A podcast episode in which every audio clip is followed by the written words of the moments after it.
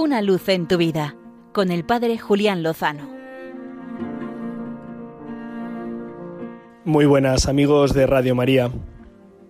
Recientemente el director y subdirectora del semanario católico Alfa y Omega, Rodrigo Pinedo y Cristina Sánchez, han tenido la oportunidad de saludar personalmente al Papa Francisco en el Vaticano y presentarle la labor que este informativo hace semanalmente en nuestro país y en nuestra Iglesia.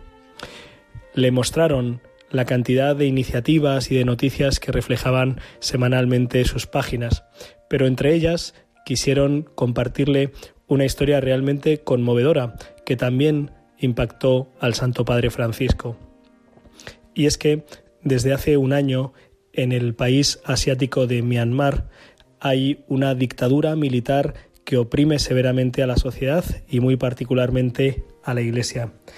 En ese contexto, un misionero, el padre Johannes Unterberger, eh, austriaco y franciscano de religión, ha buscado una iniciativa para poder sacar adelante a las personas que Dios le ha encomendado.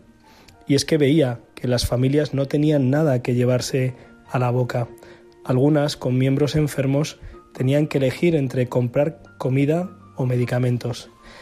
Así que, ante esta dramática situación, el franciscano creó el proyecto Rosary Helps Living, Rosarios que ayudan a vivir. Y es que ha promovido la elaboración de rosarios y su venta para cubrir las necesidades básicas de estas familias y también para que se rece por la situación del país y de los más necesitados.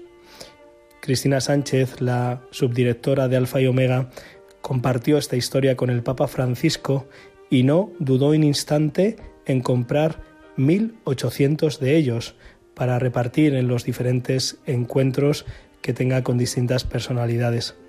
Ahora esos rosarios han llegado también aquí a Madrid, a la redacción de Alfa y Omega, y están disponibles para que podamos rezar por nuestros hermanos y también para que podamos colaborar sencillamente con un donativo de 3 o 5 euros en sus necesidades. Es impresionante la creatividad de la caridad, como ante situaciones casi, casi desesperadas, el corazón que ama y que cree, como el de este misionero, se abre paso a través de la sencillez del rosario, del rezo a la Santísima Virgen, de la confianza en la providencia y en la Iglesia. Así que secundemos y animemos esta iniciativa, recemos por estos hermanos nuestros y en la medida de nuestras posibilidades colaboremos con ellos. Estamos seguros de que así, agarrados de la mano de la Virgen con su Santo Rosario, contemplando los misterios de la vida de Cristo, lo mejor, seguro, está por llegar. Una luz en tu vida, con el Padre Julián Lozano.